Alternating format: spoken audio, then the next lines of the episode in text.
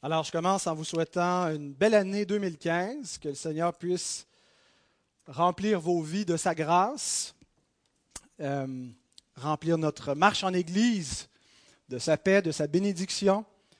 C'est ce que nous désirons pour cette, euh, cette année. Avez-vous remarqué que l'augmentation du niveau de vie n'est pas nécessairement accompagné de l'augmentation de la reconnaissance. Plus nos conditions de vie s'améliorent de manière euh, générale dans la société, on vit dans des conditions beaucoup plus favorables, le progrès de la médecine euh, augmente notre espérance de vie, fait en sorte que quand on est malade, on souffre moins, euh, qu'on on, trime moins de la misère, comme nos parents, nos grands-parents, nos arrière-grands-parents ont vécu. Euh, mais pourtant, il semble que ce qui augmente en même temps que la, qualité de vie, c'est l'insatisfaction. On dirait qu'elle est proportionnellement, euh, elle correspond à l'augmentation du, niveau de vie. Et c'est assez normal pour une société qui ne connaît pas Dieu de se plaindre. Euh, de ne pas être reconnaissante, d'avoir un, haut degré d'ingratitude, euh, de chialer sur tout, mais c'est sévèrement condamné pour le peuple de Dieu. Et quand je dis c'est normal pour une société, je ne suis pas en train de dire que c'est acceptable, je ne suis pas en train de dire que ce n'est pas un péché quand les gens se plaignent de tout. Euh, mais les gens qui ne connaissent pas Dieu, euh, bien, ils voient les choses ainsi. Euh, et, ils n'ont pas appris la reconnaissance. Mais comme enfants de Dieu, une des choses qui devrait nous caractériser par rapport aux non-croyants, c'est la reconnaissance. Et euh, donc, ce sera le thème pour débuter ce premier dimanche de l'année, être reconnaissant. En fait, ça nous est commandé. C'est un commandement, soyez reconnaissants. Alors, posons-nous la question, sommes-nous reconnaissants? Sommes-nous reconnaissants pour l'année qui vient de passer? Sommes-nous reconnaissants pour le foyer que le Seigneur nous a donné, la famille que nous avons, que nous côtoyons, les enfants que le Seigneur nous a donnés, la vie que nous avons? Sommes-nous reconnaissants pour notre Église, pour les frères et les sœurs que nous avons? Sommes-nous reconnaissants pour nos anciens? ça a toujours de l'air louche hein, quand tu dis ça, puis que on dirait que tu prêches pour ta paroisse. Euh. Mais oui, c'est le cas. Vous devez être reconnaissant pour moi, pour Réal, et pour vos diacres, et pour chacun des membres du corps de Christ. La reconnaissance est une des attitudes qui est les plus agréables. Et inversement, l'ingratitude, c'est une des choses les plus désagréables. Il n'y a rien de pire que de servir des ingrats, de se démener pour des gens qui ne sont pas reconnaissants euh, c'est frustrant pour des parents quand on fait des efforts, hein, pour une maman de préparer un excellent quinoa et de ne pas avoir un merci, mais d'avoir des plaintes et des jérémiades de ses enfants. Euh, donc, mais la, gratitude, même s'il y a des choses qu'on n'apprécie pas, mais qu'on peut être reconnaissant objectivement, c'est quelque chose qui est, agréable. C'est une attitude qui est, bonne, euh, d'être entouré de gens reconnaissants ça fait plaisir. Et c'est contagieux, la reconnaissance. Quand on est reconnaissant, ça produit la reconnaissance. Et la même chose, l'ingratitude, c'est contagieux aussi. Quand, on est entouré de gens qui se plaignent, on est porté à se plaindre nous aussi, puis à dire Ah oui, vous avez raison, puis c'est donc bien plate et, frustrant cette chose qui vous arrive ou qui nous arrive. Et, donc, on doit euh, lutter un peu contre cette, euh, tendance morose et plaignante chez l'homme. Euh, et euh, aller à l'inverse pour essayer de produire la reconnaissance. Donc, dans ce message, nous allons voir comment devenir plus reconnaissant. Et nous allons euh, utiliser le même texte que la semaine dernière, le texte qui a terminé l'année, où il était question de survivre à la vie en Église, comment faire pour ne pas être constamment frustré contre les autres, en particulier les autres qui sont les autres membres du corps je vous invite à vous lever pour la lecture de la parole que je vais lire dans Colossiens 3, versets 12 à 15. Ainsi donc, comme des élus de Dieu, saints et bien-aimés, revêtez-vous d'entrailles de miséricorde, de bonté, d'humilité, de douceur, de patience. Supportez-vous les uns les autres. Et si l'un a sujet de se plaindre de l'autre, pardonnez-vous réciproquement. De même que Christ vous a pardonné, pardonnez-vous aussi.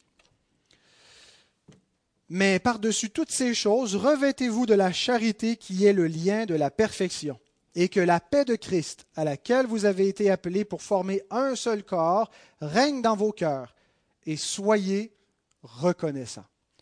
Alors, comme nous avons vu la semaine dernière, les versets 12 à 15 et qu'on a fait l'exégèse, on va se concentrer sur la dernière affirmation, soyez reconnaissants. Prions.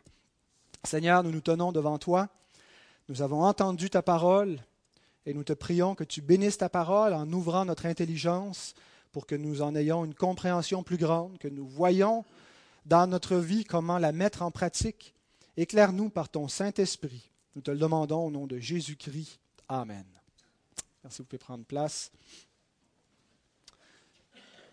Donc nous avons vu que la solution avec les frustrations, avec les déceptions, on est déçu souvent des autres déçus de leur comportement, déçus qui ne pensent pas comme nous, euh, les divergences d'opinion, ainsi de suite. Que la solution, ce n'est pas de s'isoler, ce n'est pas d'abandonner l'Église, ce n'est pas de s'endurcir, ce n'est pas de se venger quand on a été offensé, c'est de se revêtir de l'homme nouveau.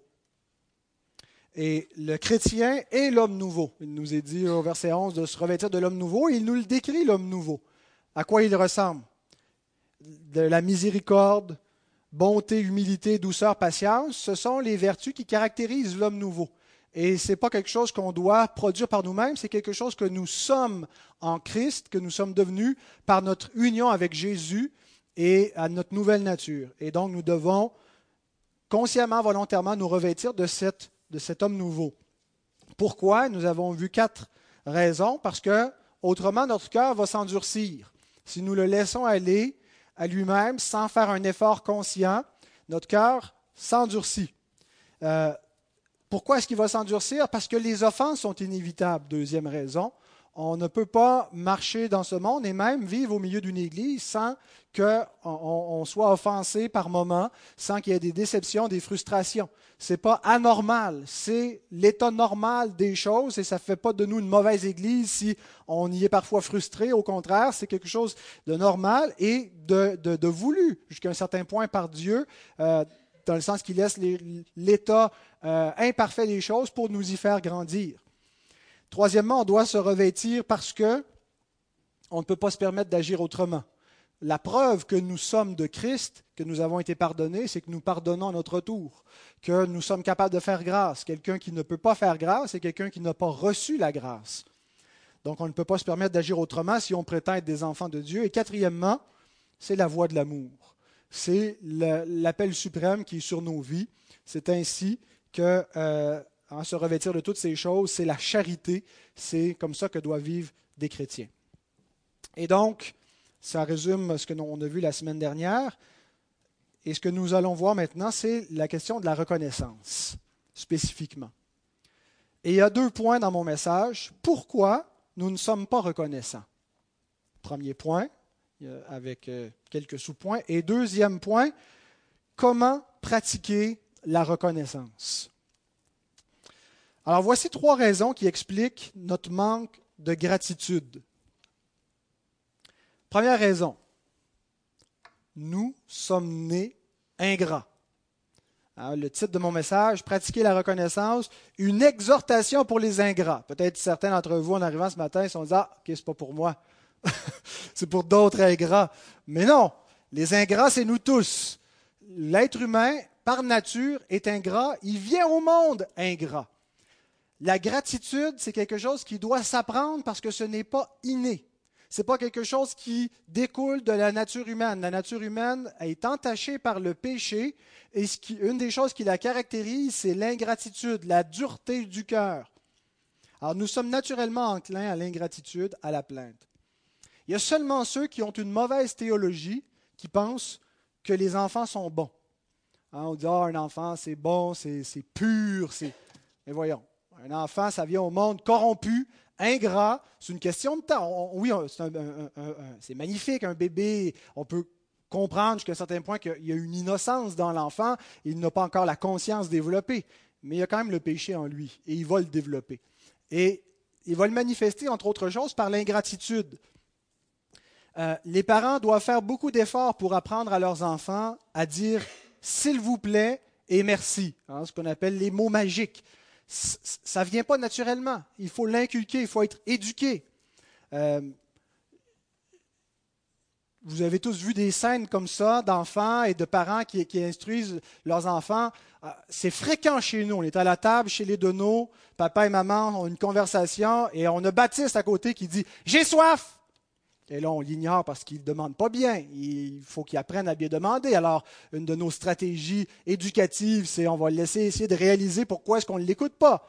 Mais plus on l'ignore, plus ça amplifie. Hey, j'ai dit j'ai soif, je veux du lait, ou je veux peu importe ce qu'il demande. Et donc, euh, là, il faut le reprendre et lui dire qu'il est très impoli et qu'on ne le servira pas tant aussi longtemps qu'il ne va pas le demander gentiment et poliment. Vous trouvez, Michael et Calvin, que ça ressemble à Baptiste un petit peu? Et ça ressemble à vous aussi. L'ingratitude, c'est inné. On pense que tout nous est dû et on n'apprend pas à dire merci. Euh, et si ce n'est pas corrigé, et je le dis pour ceux qui élèvent des enfants en ce moment, de jeunes enfants, pour ceux qui ont de petits-enfants et qui ont de bons conseils à donner à leurs fils et filles qui élèvent des enfants, ça doit être corrigé dès l'enfance. Parce que si ce n'est pas corrigé, un enfant ingrat, c'est grossier, c'est évident euh, comment il manifeste. On apprend à le camoufler en vieillissant, mais si on n'a pas appris la reconnaissance, on demeure ingrat rendu adulte. Et on blesse des gens. Les gens qui pensent que tout leur est dû pensent encore que tout leur est dû quand ils sont adultes. Et n'ont pas appris à être reconnaissants. Et, ils deviennent des époux frustrés et frustrants qui, ne montrent pas de gratitude envers leur femme, envers leur mari, euh, et qui se plaignent pour plein de choses et qui blessent parce qu'ils manquent de gratitude et qu'ils sont centrés sur eux. Donc, nous devons prendre le temps où le, caractère de nos enfants doit être formé. C'est une des responsabilités des parents de leur inculquer la gratitude, d'imaginer des moyens, euh, de, de, leur faire prendre conscience des privilèges qu'ils ont et de les exhorter à la reconnaissance. Parce qu'on vient au monde ingrat. Et donc, une des façons que se manifeste l'ingratitude, il y a l'absence de reconnaissance, mais il y a aussi la présence de plaintes, de murmures, de doléances. Euh, donc, d'un côté, il n'y a pas la présence de la gratitude, de la reconnaissance, mais en plus de cela, ce n'est pas juste que la reconnaissance est absente, c'est que le contraire, la, la plainte est présente. Et il est écrit ceci, ne murmurez point, 1 Corinthiens 10, 10 comme murmurèrent quelques-uns d'eux qui périrent par l'exterminateur. À quoi est-ce que ça fait référence? Quelques-uns d'eux qui périrent parce qu'ils se plaignèrent, parce qu'ils murmurèrent contre Dieu et contre Moïse. Donc ça fait référence à l'Exode, lorsque le peuple sort d'Égypte et qu'il est au désert, et avant d'entrer en terre promise. Le peuple ne devait pas passer 40 ans au désert, devait partir d'Égypte et s'en aller directement en terre promise. Et donc, il y a des espions qui sont envoyés dans Nombre 13 pour examiner la terre que Dieu a promis, pour voir par quel endroit ils pourraient entrer dans ce pays, en faire la conquête et euh, euh, faire la guerre donc euh, au peuple que Dieu juge qui habite ces, contrées. Et donc les espions reviennent, font rapport à l'Assemblée d'Israël et vont, ont décrié le pays. Il y a deux hommes euh, euh, qui, sont fidèles dans leur, euh, rapport, mais les autres décrivent le pays. Et nous lisons ceci, Nombre 14, versets 1 à 4. Toute l'assemblée éleva la voix et poussa des cris, et le peuple pleura pendant la nuit. Tous les enfants d'Israël murmurèrent. Ah, ils ont chialé, ils se sont plaints, ils ont critiqué contre Moïse et Aaron. Et toute l'assemblée leur dit, Que ne sommes-nous morts dans le pays d'Égypte Ou que ne sommes-nous morts dans ce désert? Pourquoi l'Éternel nous fait-il aller dans ce pays où nous tomberons par l'épée, où nos femmes et nos petits-enfants deviendront une proie? Ne vaut-il pas mieux pour nous retourner en Égypte Et ils se dirent l'un à l'autre, Nommons un chef et retournons en Égypte. Non, mais on les comprend. Les espions sont revenus et ont dit, il y a des géants, ils sont deux fois plus grands que nous, ils vont faire une bouchée de nous. Ce n'est pas un pays aussi beau que, que ce qu'on attendait, ça va être beaucoup plus difficile à en prendre possession. Alors ils se sont mis à se plaindre, ils avaient de bonnes raisons. On va mourir. Pourquoi est-ce qu'il nous a sortis de l'Égypte? On était mieux là-bas. la vie était peut-être difficile, mais il n'y avait pas les dangers auxquels nous sommes exposés. Et qu'est-ce que Dieu fait? Il envoie l'exterminateur. L'ange qui vient frapper les rebelles qui se plaignent et les fait mourir. Et Paul lit cela et nous dit Ne murmurez point comme murmurèrent quelques-uns d'eux qui périrent par l'exterminateur. Nous nous plaignons pour beaucoup moins que ça, n'est-ce pas?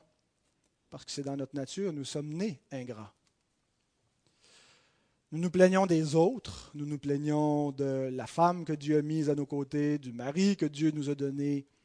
Nous nous plaignons de notre situation de vie, nous nous plaignons du gouvernement, aujourd'hui nous nous plaignons de la météo,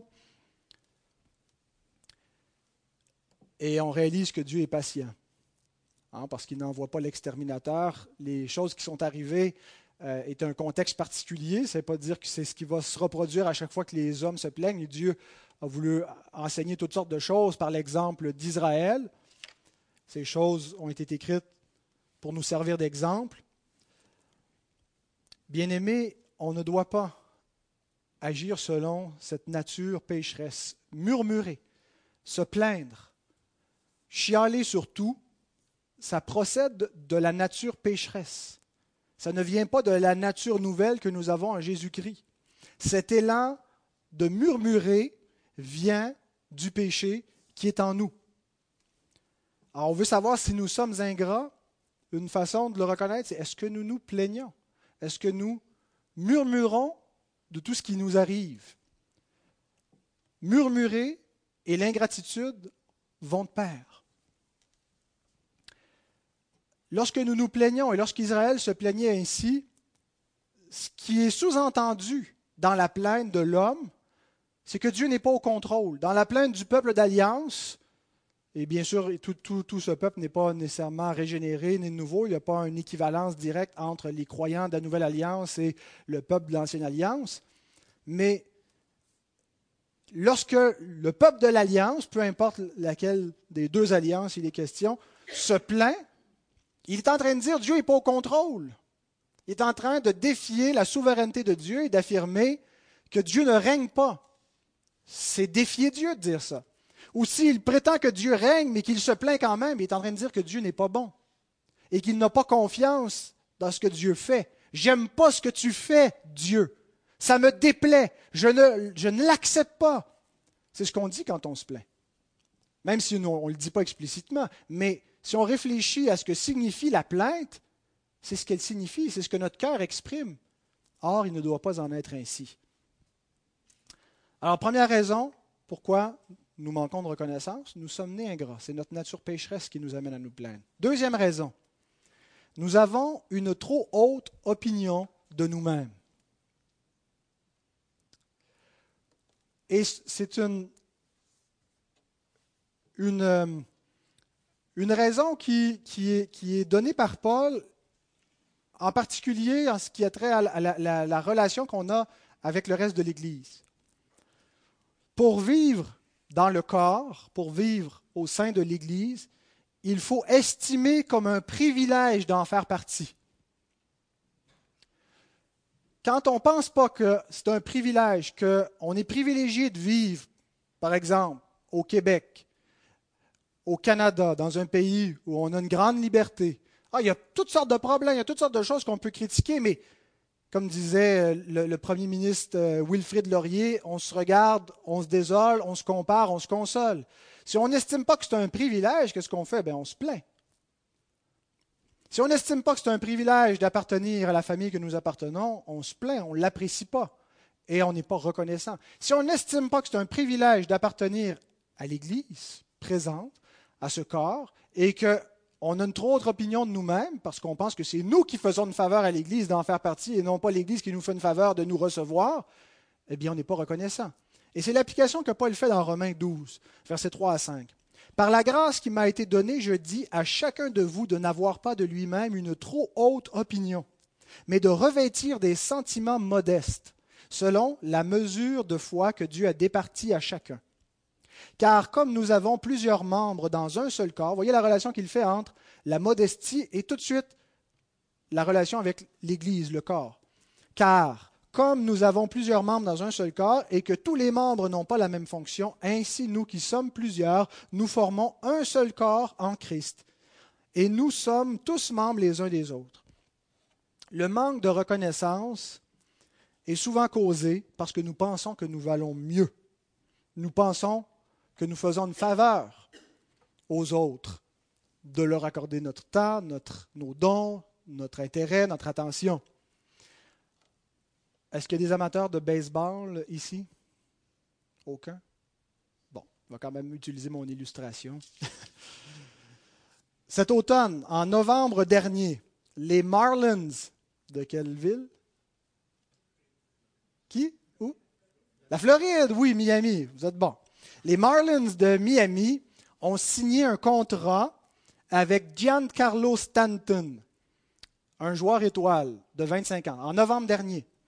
C'est un contrat d'une durée de 13 ans et c'est le contrat le plus onéreux, le plus coûteux de toute l'histoire du sport professionnel, tout sport confondu. Vous savez combien ils lui ont, à combien ils l'ont signé pour 13 ans? 325 millions. Monsieur Stanton a 25 ans. À partir du jour où son contrat est signé, il a un salaire de 68 500 dollars par jour pour 13 ans. Vous faites même pas ça par année. Peut-être certains, mais la plupart d'entre nous, on ne fait pas ça dans un an et on travaille probablement plus fort que lui. Et ce qui est intéressant, c'est de voir ce qu'il raconte en conférence de presse. On se serait attendu qu'un jeune homme de 25 ans vienne gagner la loterie des loteries de dire, écoutez, je veux remercier, je veux remercier mes parents, je veux remercier Dieu de m'avoir fait le don qu'il m'a fait, un don unique qui m'a permis d'atteindre ce, niveau dans le sport professionnel. Personne ne mérite de gagner 325 millions de dollars. Et c'est un grand privilège et je veux être reconnaissant. Mais ce n'est pas ce qu'il a dit. Il a dit, c'est un grand jour pour Miami. pas un but, rien qu'un peu. Hein. Je fais une faveur à Miami. C'est un grand jour pour vous, habitants de la Floride, de m'avoir signé pour 13 ans. C'est la même raison pourquoi nous ne sommes pas reconnaissants de nous approcher de Dieu. Parce qu'on pense que c'est nous qui lui faisons une faveur. Vous savez, quand on a l'impression qu'en lisant notre Bible, qu'en prenant un temps de prière, on a fait notre devoir puis que Jésus est content, c'est exactement la même attitude je fais un privilège à, Jésus. J'ai donné un peu de mon temps, il est content, tant mieux pour Jésus. Ça me fait du bien au passage, mais nous ne sommes pas reconnaissants de nous approcher parce qu'on ne réalise pas qu'en réalité, c'est complètement l'inverse. On ne réalise pas le privilège qui nous est fait de nous approcher, et donc on ne vient pas avec empressement et reconnaissance.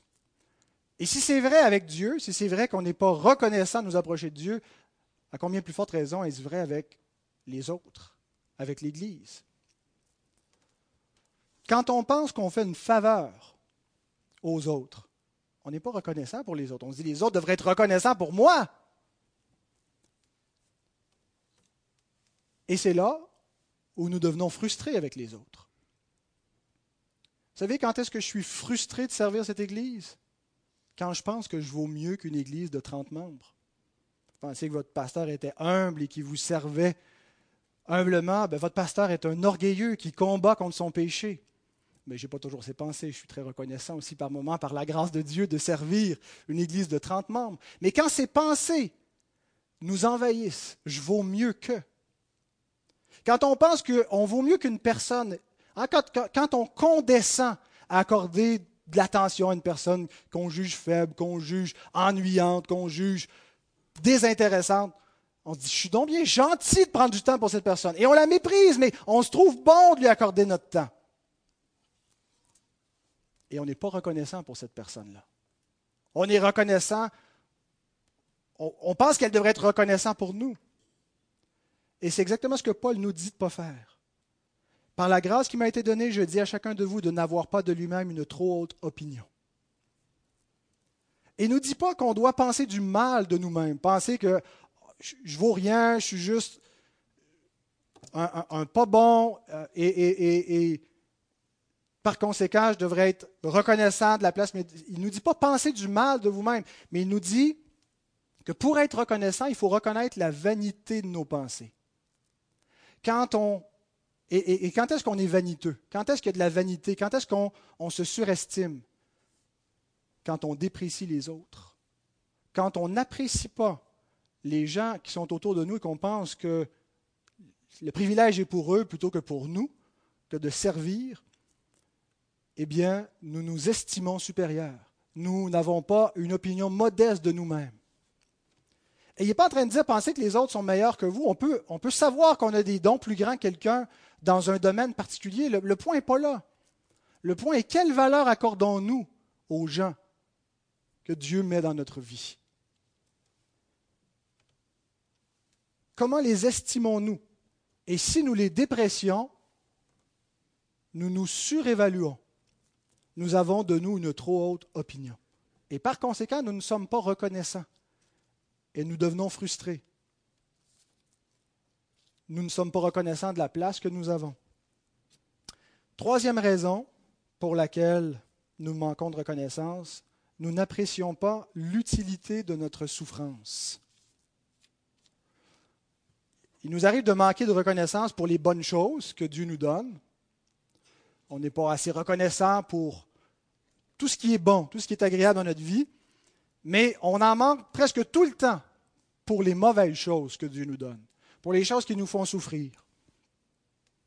Généralement, quand nous nous plaignons, c'est parce qu'il y a quelque chose de désagréable, quelque chose qu'on n'aime pas dans le, paysage de notre vie. On a tous un idéal. On, imagine tous qu'est-ce qui devrait être fait pour que tout soit parfait. Des fois, Caroline et moi, on, fait un peu d'humour avec ça, parce qu'on se rend compte que la nature humaine est un peu, elle est insatisfaisable. On n'arrive pas à satisfaire. Et donc, euh, Caro dit, il faudrait que tu m'achètes ce couteau de cuisine. C'est tout ce qui manque à ma vie. Si je l'avais, tout va être parfait. Après, j'aurais plus besoin de rien. Mais c'est dit avec humour parce que il y a toujours cette impression, c'est la dernière affaire qu'il me faut. si cette petite chose-là pouvait être arrangée, ce n'est pas toujours des biens matériels. Quelque chose qui nous fatigue, un problème de santé, euh, euh, une, une, relation qui n'est pas à notre goût, quelque chose qui nous fatigue dans notre vie. Et on aimerait donc avoir le contrôle et pouvoir gérer les choses comme on veut. Et on pense que tout serait parfait et qu'on serait enfin reconnaissant si on contrôlait tout ce qu'on pouvait contrôler.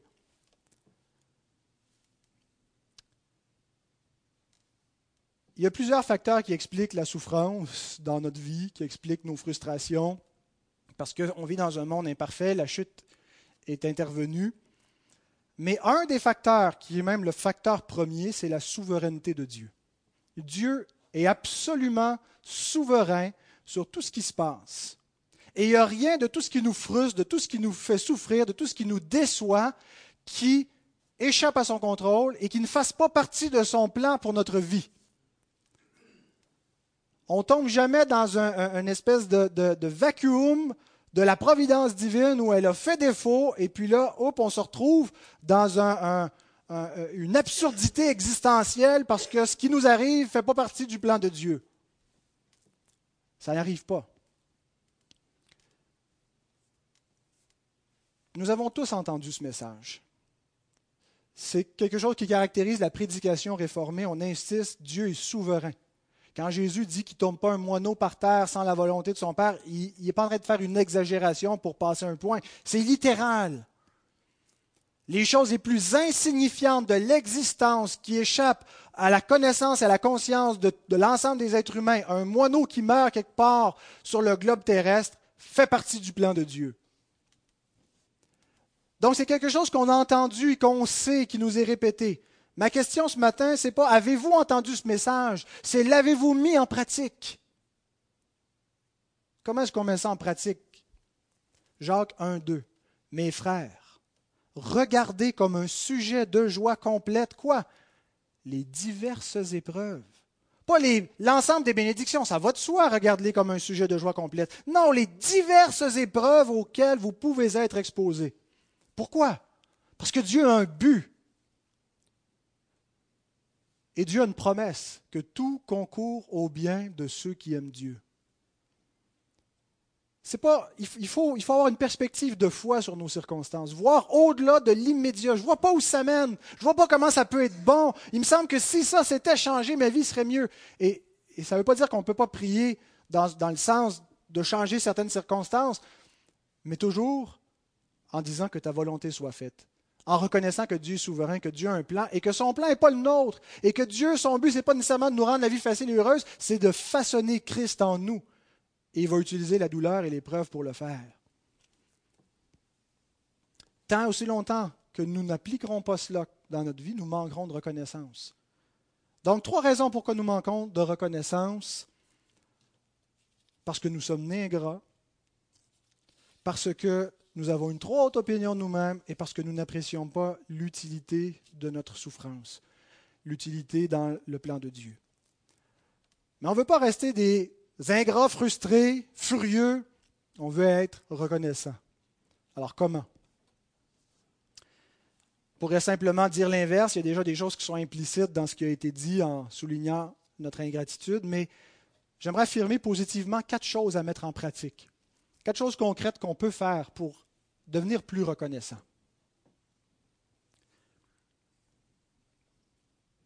Premièrement, réfréner, mettre un frein et confesser, demander pardon pour toute plainte inutile.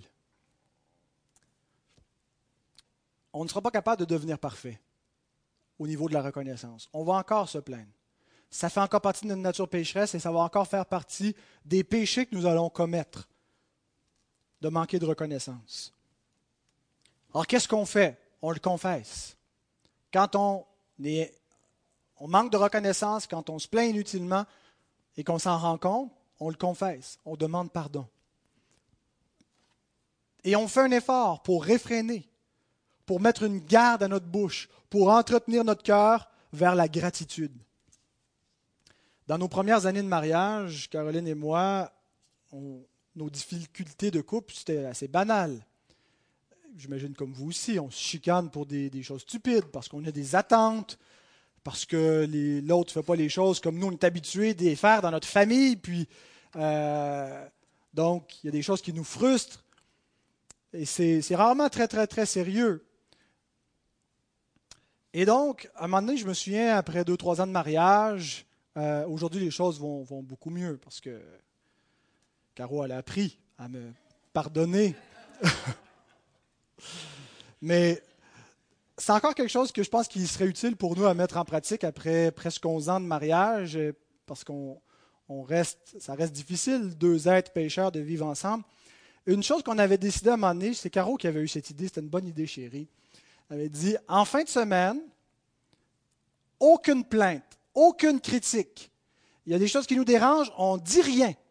Euh, les seules choses qu'on peut se dire, c'est de s'encourager, de se complimenter, de soutenir, mais rien, même s'il y a quelque chose qui nous fatigue, on ne le mentionne pas. Et c'était beaucoup plus harmonieux de ne pas renoter constamment les petites choses qui, qui, nous achalent et de consciemment faire un effort pour souligner ce qui est bien et réfréner ce qui nous frustre. Jacques 5, 9. Ne vous plaignez pas les uns des autres. C'est exactement ça. Ah, ça là, ça me fatigue assez chez cette personne, chez ce frère, chez cette sœur, chez tel de ma famille. Ne vous plaignez pas les uns des autres, frères, afin que vous ne soyez pas jugés. Voici, le juge est à la porte. Et en disant ça, je ne suis pas en train de plaider pour une espèce de jovialisme naïf, la pensée positive, puis tout le monde est beau, tout le monde est fin, il n'y a jamais de problème, faire semblant que, faire semblant que tout va bien. Ce n'est pas du tout cela. Il y a une place pour la critique. Il y a une place pour condamner des choses. Il y a une place pour reprendre. Il y a une place pour exhorter. Il y a une place pour chialer. D'ailleurs, c'est ce qu'on fait souvent du haut de la, tribune. On critique, on exhorte, on, on se plaint de certaines choses. mais il est question de réfréner les plaintes, les reproches, les jérémiades qui sont inutiles. Voilà ce qu'il faut éviter. Et d'apprendre à bien reprendre, d'apprendre à bien se plaindre quand c'est le temps d'exprimer euh, un désagrément. Par exemple, il y a une différence entre exprimer du découragement. Jésus a exprimé du découragement. Jésus a exprimé même de l'impatience vis-à-vis de ses disciples. Il y a une place pour exprimer une forme de lassitude. Tant qu'on ne tombe pas dans l'apitoiement, se plaindre sur son sort, déclarer implicitement que Dieu est injuste de nous faire vivre ce qu'il nous fait vivre, condamner de manière euh, euh, catégorique, manquer de grâce dans notre, façon de critiquer ou de se plaindre. Alors, il y a une différence entre les deux. Quand vient le temps de faire un reproche, demandons-nous, c'est quoi notre motivation?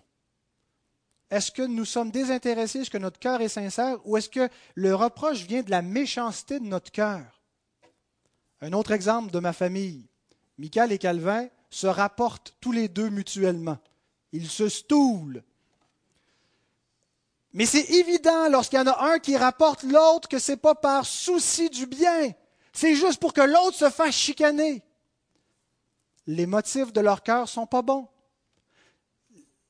Le souci du bien, et c'est ce qu'on dit quand Michael ou Calvin rapporte, c'est si vraiment tu es soucieux du bien, avant de venir nous dire ce que ton frère ou ta sœur fait, tu vas lui dire de ne pas faire ça. Tu vas le reprendre toi-même. Tu vas dire, c'est pas bien, fais pas ça. Papa, maman nous ont dit non. Tu ne vas pas aller le rapporter aux autres. Tu ne vas pas juste chercher à ce qu'il soit humilié, repris. Alors, quel est le motif de notre cœur lorsque nous parlons des autres, lorsque nous avons à reprendre les autres? En famille, examinons nos cœurs avant de parler. Une parole est si vite sortie de notre bouche et nous savons que la langue est une arme. La langue peut bénir. Lisez les proverbes. La langue peut guérir. La langue des sages fait du bien. Elle l'édifie. Mais la langue qui n'a pas appris à être maîtrisée, la langue laissée elle-même détruit. Elle blesse. Réal nous exhortait en décembre dernier combien ah, des paroles encourageantes font du bien, mais combien?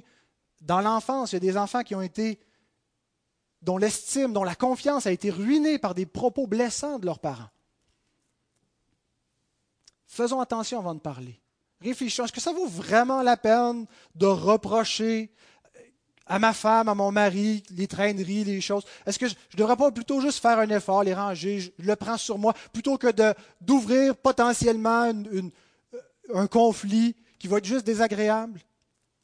Réfléchissons avant de parler. Il y a un proverbe qui n'est pas dans la Bible, on dit tourne ta langue sept fois avant de parler. C'est un bon proverbe, c'est sage. Agissons pas par impulsion. Lorsque c'est le temps de parler négativement des autres, c'est rarement le temps de parler négativement des autres. Et c'est rarement le temps d'écouter. Des fois, on ne parle pas des autres, mais on aime bien écouter ce que les autres ont à dire. Il y a quelque chose qui excite la nature corrompue et pécheresse de l'homme. C'est ce qui fait que les revues à potins vendent si bien. On aime les scandales. On est aussi coupable lorsqu'on écoute que lorsqu'on parle. Quand est-ce que c'est le temps de parler négativement d'une personne qui serait absente? Lorsque c'est le temps de faire une mise en garde sérieuse. Une mise en garde qui est fondée. Ce n'est pas juste des impressions, ce n'est pas juste des propos, et c'est par bienveillance pour protéger des personnes concernées. Mais si on est déçu de quelqu'un, et ça arrive constamment, vous allez être déçu de moi, je vais être déçu de vous, on est mutuellement déçus. Il y a des fois où on n'a pas besoin de rien dire. Ça ne vaut pas la peine. On reconnaît que l'homme est imparfait et on passe par-dessus et on, tente d'aimer quand même. Mais lorsque c'est assez sérieux, qu'il faut reprendre, qu'il faut dire quelque chose, c'est à la personne dont il faut en parler. Ce n'est pas aux autres. Ce n'est pas aux gens autour. Et si, si, si c'est une situation d'église et qu'on ne sait pas comment aller vers le frère ou la sœur, parlons aux gens en autorité aux gens concernés qui peuvent intervenir. Mais lorsqu'on se met à parler de gens absents, à critiquer leur façon de vivre, leur façon de penser, des choses qu'ils ont faites, on détruit. On met le feu dans l'Église. Alors c'est ce que nous devons réfréner. le premier pas vers la reconnaissance, c'est de s'éloigner consciemment de l'ingratitude, de la plainte, de confesser lorsqu'on agit mal, lorsqu'on le fait, et de chercher à le faire de moins en moins. Deuxième chose pour pratiquer la reconnaissance, chercher intentionnellement des sujets pour rendre grâce. Ce n'est pas suffisant de ne pas se plaindre. Ce n'est pas suffisant, si vous me passez l'expression, de fermer sa boîte et d'endurer le coup. Il faut aussi exprimer positivement de la reconnaissance. Il y a un temps pour se taire. On ne peut pas être des fois quand on, il y a une situation, c'est correct de mettre le, couvercle sur la marmite, d'essayer de retenir la vapeur, mais notre vie ne doit pas être juste caractérisée par une, soupape qui est prête à éclater à tout moment. On ne doit pas être des gens qui sont pleins de frustration et d'amertume, mais des gens pleins de reconnaissance. Et ça, ça se pratique. Ça se pratique avec la bouche en particulier.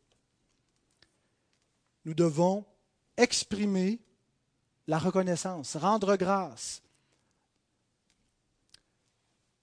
La Bible nous dit que même les épreuves sont un sujet d'action de grâce. Alors, ça ne devrait pas être trop difficile à trouver des raisons pour rendre grâce.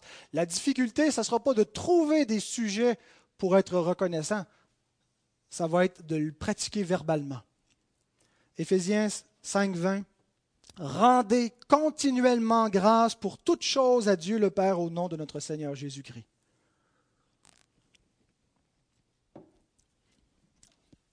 Les chrétiens sont caractérisés depuis toujours pour être des gens qui rendent grâce avant de manger. On devrait dire merci pour le repas, mais pas juste pour le repas. C'est le temps de s'arrêter et d'exprimer notre reconnaissance à Dieu. Il y a des fois où je remonte de mon bureau, j'ai eu une mauvaise journée, un mauvais avant-midi ou après-midi, puis Caro, ça a été encore pire que moi avec les enfants. Et là, c'est le temps de s'asseoir avant de dîner. Et on serait tenté de dire merci Seigneur pour la nourriture. Amen. Mais le Seigneur nous commande d'avoir des cœurs plus reconnaissants. Tu sais, quand tu es irrité, puis ça ne te tente pas de dire merci. Puis tu aurais juste envie d'oublier qu'il faut rendre grâce à ce moment-là. Alors, on, fait un effort conscient. On cherche des raisons pour dire merci, Seigneur. Et merci même pour. Ça a été désagréable, mais ça nous fait réaliser qu'on est faible. Ça nous fait réaliser combien on dépend de ta grâce, combien on a besoin de ton pardon, combien notre Sauveur est grand. Et finalement, ce qui était une raison de se plaindre devient une raison de louer Dieu. Parce qu'on pratique activement la reconnaissance. Alors prenez l'habitude, au moins trois fois par jour avant de manger, de rendre grâce.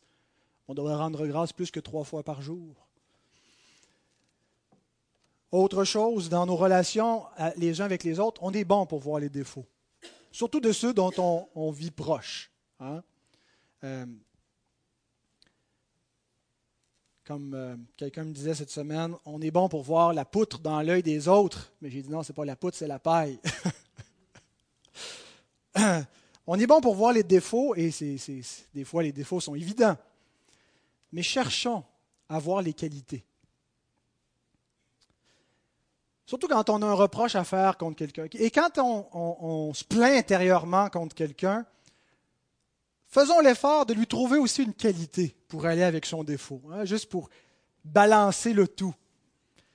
On nous apprenait dans nos cours de théologie pastorale à faire nos exhortations en sandwich. Par exemple, quelqu'un voudrait venir me dire mes sermons sont trop longs. La bonne façon, c'est pas de dire Pasteur, tu prêches beaucoup trop longtemps. C'est de venir me voir dire Vraiment, j'apprécie tes enseignements, c'est fouillé, c'est recherché. Peut-être un petit peu trop fouillé parce qu'il y en a beaucoup, puis ça fait que c'est long, puis à cause de ça, euh, on arrive en retard pour le dîner. Mais par contre, c'est de très bons enseignements. Ça, c'est une belle sandwich. Qualité, un petit reproche et qualité. Apprenons donc à reprendre de cette façon-là. Et, c'est pratique, mais je pense que c'est biblique de dire, de trouver des qualités, pas, pas, pas, pas flattées, pas faussement, pas juste dans le but d'avoir la faveur des autres. Il y a des gens qui flattent et on s'en rend compte, mais d'être capable d'exprimer l'appréciation envers une personne. C'est un devoir. On, doit reprendre les autres. C'est difficile des fois de le faire, mais on doit aussi exprimer notre reconnaissance les uns envers les autres. De dire qu'on apprécie la fidélité des gens, qu'on apprécie leurs dons, qu'on apprécie ce qu'ils font, qu'on apprécie leur présence. De complimenter et de rendre grâce à Dieu pour ces personnes-là. Donc, quand il y a quelque chose qui vous énerve chez quelqu'un, demandez à Dieu qui, vous aide aussi à voir de belles choses, pour que vous ne fassiez pas seulement être irrité, mais que vous puissiez l'aimer. Et ça aide à supporter donc les défauts. Troisièmement, pour être reconnaissant, il faut se salir les mains en servant. La reconnaissance, ce n'est pas uniquement une attitude mentale. Bon, OK. C'est quelque chose de concret. Les gens qui pensent qu'ils valent mieux que les autres refuse de salir les mains. Quand on pense que euh, ce n'est pas à nous de laver la bolle de toilette, on pense forcément qu'il y a quelqu'un qui est moindre que nous et c'est son rôle. Et on ne sera pas nécessairement reconnaissant pour cette personne-là parce qu'elle, c'est son rôle. Moi, ce n'est pas mon rôle. Quand on pense qu'on vaut mieux, on refuse de salir les mains pour les autres. Quand on est trop important, on n'a pas le temps pour ce qui est bas. Je suis toujours impressionné par des gens qui occupent des positions élevées dans la société, qui ont de grands emplois du temps et qui prennent le temps pour l'altruisme, pour le bénévolat, pas, pour le, spectacle, pas juste pour être louangé. Des gens qui le font sans rien dire.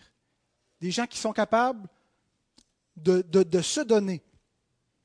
Un professeur d'université disait à des parents de ne pas tout faire pour leurs enfants pendant qu'ils sont à leurs études universitaires. Dit là, vous pensez que vos enfants ont tellement de choses importantes à étudier que vous allez tenter de tout faire, préparer leur repas, faire la vaisselle, laver leur linge, faire leur chambre à leur place, en pensant qu'ils vont être reconnaissants pour vous, mais ils ne seront pas reconnaissants.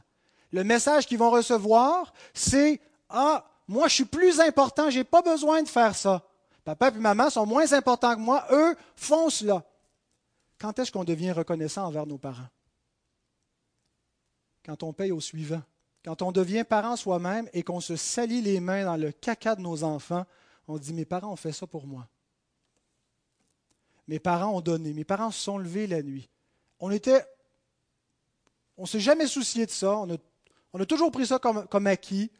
On n'a jamais pensé à dire merci jusqu'au jour où on s'est sali les mains et on a appris la reconnaissance. On a réalisé la valeur de leur travail. On a réalisé leur sacrifice. Or, il est bon de faire participer les enfants aux tâches et aux responsabilités pour qu'ils voient, qu'ils voient que c'est long faire le souper, qu'ils voient que c'est long nettoyer la maison et qu'ils puissent l'apprécier à leur tour.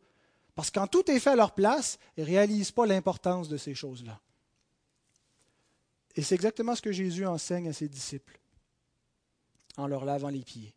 Jean 13, 12 à 17. Après qu'il leur eut lavé les pieds et qu'il eut pris ses vêtements, il se mit à table et leur dit, Comprenez-vous ce que je vous ai fait?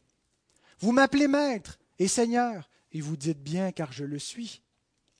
Si donc je vous ai lavé les pieds, moi, le Seigneur et le Maître, vous devez vous aussi, vous devez aussi vous laver les pieds les uns aux autres, car je vous ai donné un exemple afin que vous fassiez comme je vous ai fait.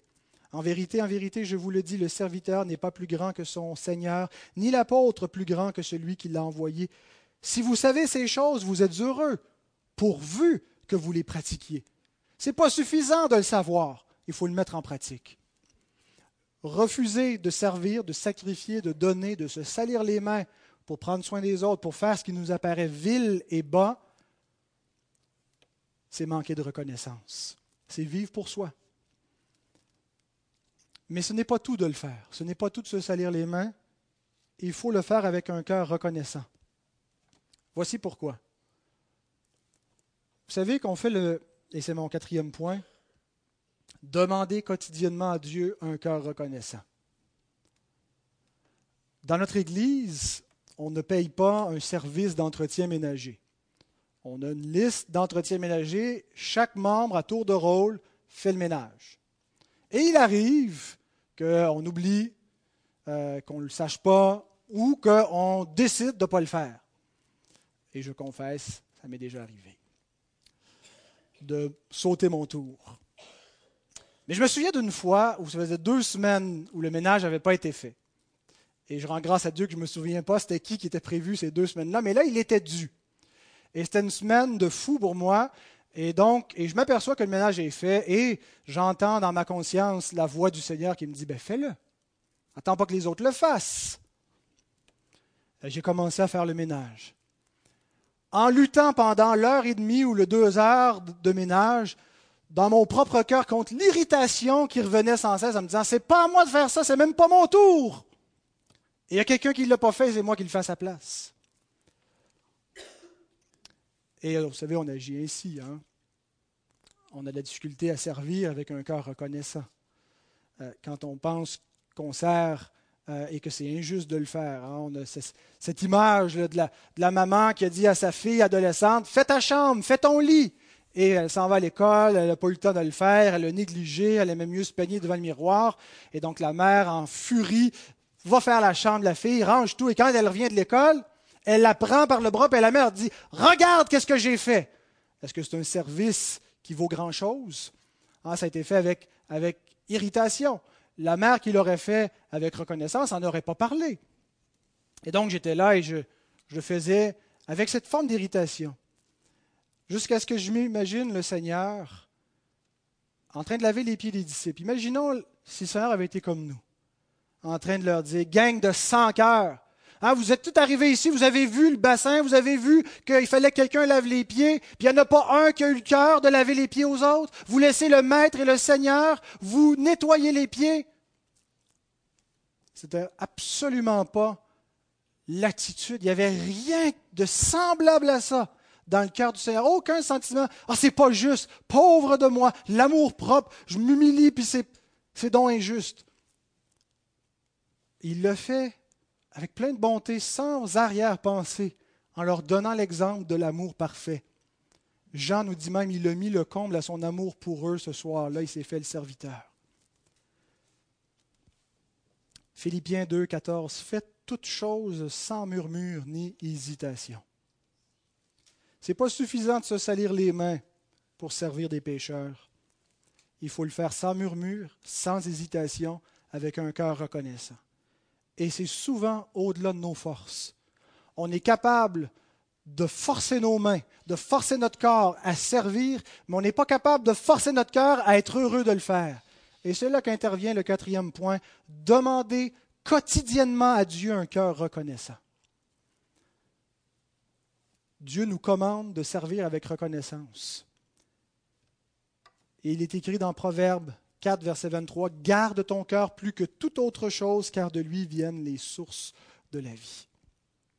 Et une des façons de le garder, c'est de le garder en prière devant Dieu. Seigneur, pardonne-moi, pardonne-moi, je suis frustré, pardonne-moi, je suis frustré de servir ma famille, je suis tanné de préparer des repas, je suis tanné de faire le ménage, et je le fais en étant irrité. Pardonne-moi, Seigneur, je, sers dans l'Église, je me dévoue, puis j'ai l'impression que je le fais pour gagner l'admiration des autres. Pardonne-moi, je ne le fais pas pour toi de bon cœur.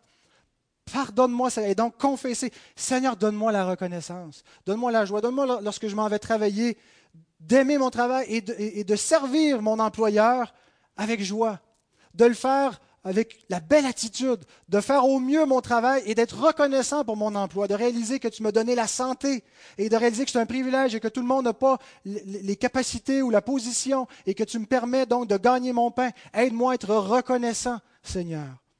Parce que sinon, mon cœur va être amer et frustré et ingrat La reconnaissance, c'est une question de cœur, c'est une question d'amour, et on a besoin de la grâce de Dieu.